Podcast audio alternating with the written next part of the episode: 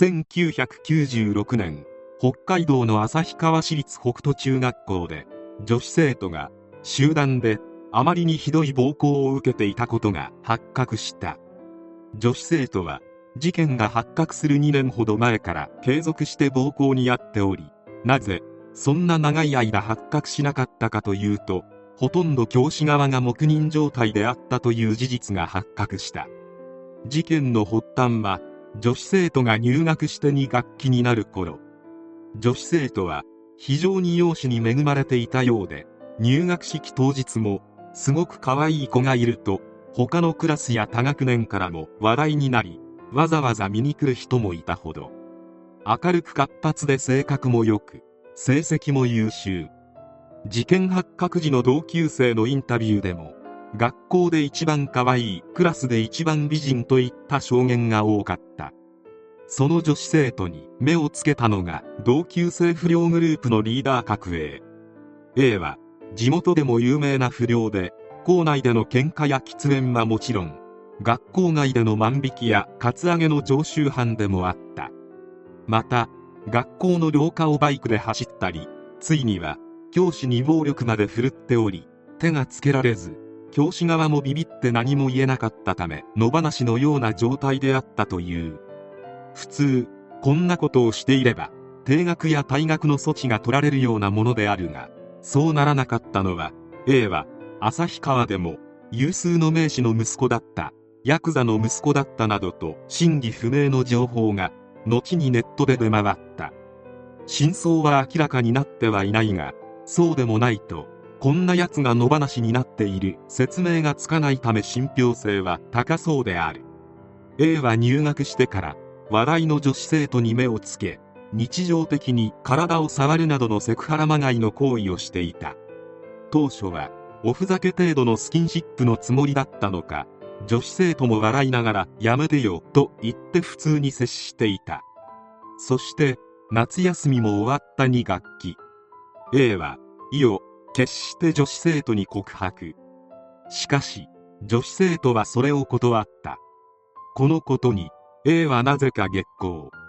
これが契機となり女子生徒に対する陰湿な嫌がらせが始まった。1学期はまだスキンシップとも取れる程度の触れ合いだったものが完全なセクハラ行為に発展。衣服の中に手を入れ直接触ったり教科書を隠して代わりに成人向けの本を机の中に入れるといった最低のものだった。これにはさすがに女子生徒も耐えられず秋頃に担任の先生に勇気を出して相談。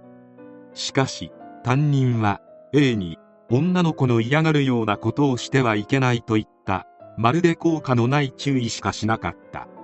こんなものが A に効果があるわけもなく担任にチクったなと女子生徒への行為がさらに悪い方向へ向かっていった。A は不良グループのリーダー格だったため下っ端の奴らも便乗して女子生徒に嫌がらせをするようになっていた。そして中学2年の夏頃には女子生徒を A の家に無理やり連れ込んで性的に暴行した。これ以降は毎朝 A に呼び出され屈辱的な行為を強要され殴ったり頭を叩いたりと身体的にも精神的にも女子生徒を苦しめていった。ここまで無抵抗に言うことを聞いてしまうことになったのは最初に担任にチクったのがバレたこともあったが A が女子生徒に学校に来なくなったり警察にバラしたりしたら家に行ってお前の母親を襲う自宅に火をつけるなどと言って女子生徒を脅していたのである。そのため女子生徒はひどい目に遭いながらも学校を休むことすらできなかった。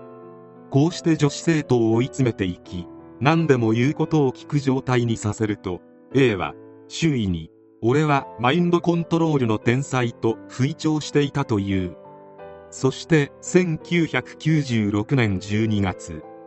その日エイラの手から解放された女子生徒が友人と泣いているところを目撃した人がたまたま警察に通報したため事件が発覚。そして警察の調査の結果エイラのやっていたおぞましい行為が発覚したのである。裁判にて直接女子生徒に暴行していた A ら10人は旭川家庭裁判所の裁定によって主犯格の少年3人が少年院送致6人が試験観察1人が保護観察という処分が下されている。命まで奪われてはいないにしろ女子高生コンクリート事件を彷彿とさせるような事件内容でともすれば命さえ奪いかねなかった事件に対してあまりにも処罰が軽すぎるという批判が全国各地で多く上がった。また女子生徒が被害に遭い出してから発覚まで2年間もかかったのは戦術したが本来なら女子生徒を真っ先に守るべきだった教師たちが見て見ぬふりをしていたからに他ならない。一度女子生徒が無理やり特別活動室に連れ込まれそうになっている時に近くにいた教師に大声で助けを求めたが A に帰れと怒鳴られてその教師は見て見ぬふりをしてその場を立ち去ったこともあった。また他の女子生徒も A らの被害に遭っており相談していたが特に対処はされていない。裁判では少なくとも3回は犯行現場を目撃していたのに見て見ぬふりをしていたことが判明している。むしろ事件が発覚した後も中学校側は事件を公表しようとせず責任逃れのために隠蔽工作に躍起になっていたことも分かった。被害者の女子生徒とその両親が事件は教諭ら学校側が安全配慮義務を怠った結果だとして国家賠償法に基づいて旭川市と北海道を相手取って慰謝料など総額4430万円の損害賠償を求める民事訴訟を起こした。この裁判は2001年1月30日に判決が下され裁判長は学校が加害男子生徒の指導を徹底すれば女生徒が悲惨な暴力にさらされることはなかったと述べ事件全体の慰謝料として1000万円が相当だと認定。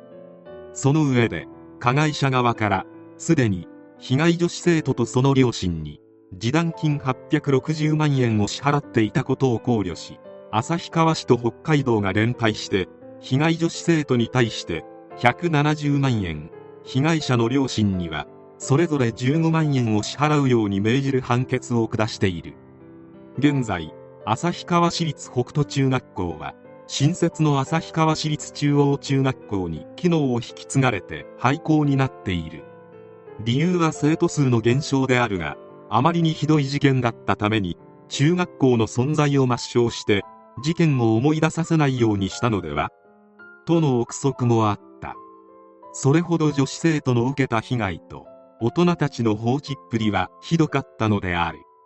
旭川の女子生徒暴行事件と聞いて広瀬沙彩さんの悲惨な事件を連想した人が多いかと思われる。沙彩さんの事件は2021年3月。こちらも学校ぐるみでの隠蔽工作があったことが判明している。この事件が起きる25年前の1996年にも同様の事件が起きていたにもかかわらず時を経て同じような事件が起きてしまった。素人目に見ても対策改善ができていないのは明らかで旭川の教育環境の異常さがうかがえる。これを言うのは極端であるかもしれないが旭川市旭川市教委が管轄しているところで子供を育てたくない。特にどちらも女子生徒に対する性的な暴行が主であり旭川の得意な犯罪性が見て取れる。生産極まりない事件。犯人どももとっくに解放されている。被害女性の心の傷は一生癒えないであろう。こんな胸くその悪い事件が起きないように加害者には一生後悔するほどの刑罰を与えていただきたい。